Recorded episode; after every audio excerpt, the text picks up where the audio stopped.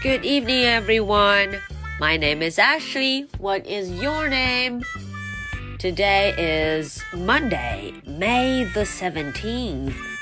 Are you ready for tonight's story? Let's do it. Henry and Mudge and the Wild Wind.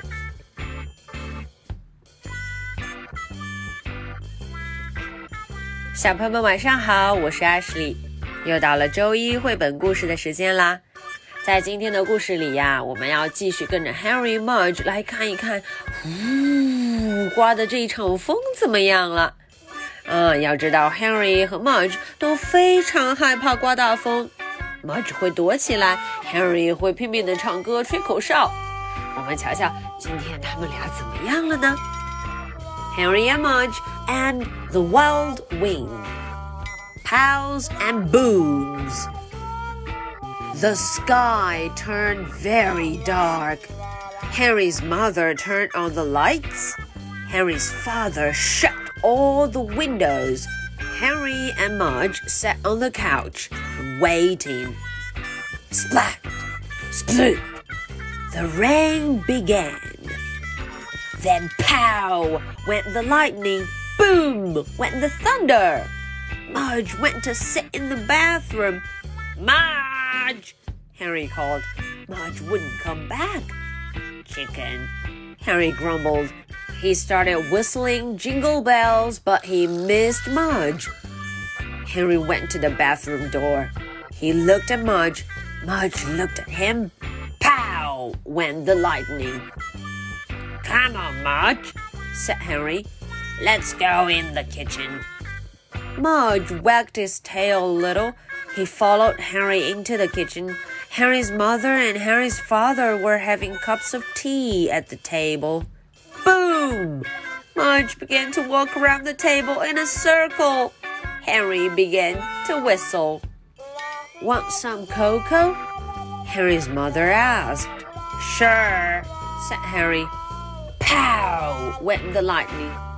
Henry whistled the Star Spangled Banner when Marge went around the table for the tenth time.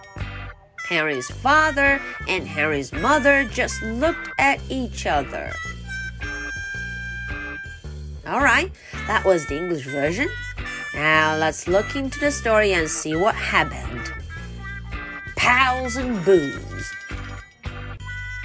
The sky turned very dark.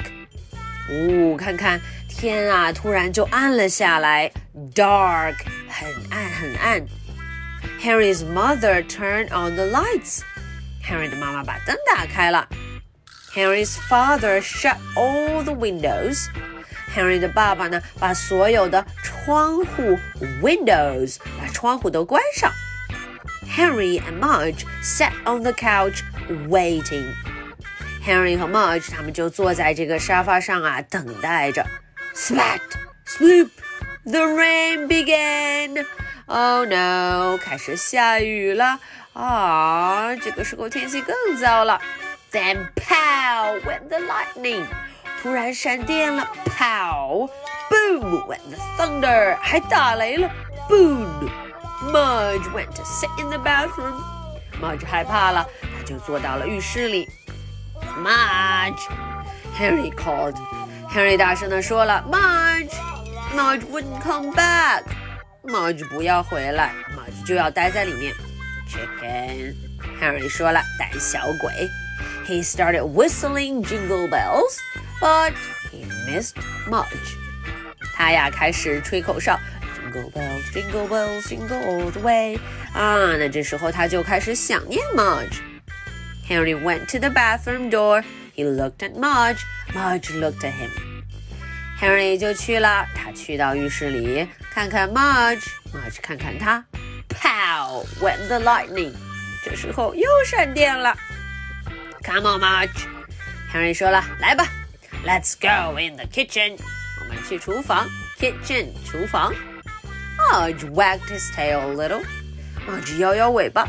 He followed Henry into the kitchen. 他呀就跟着 Henry 去了。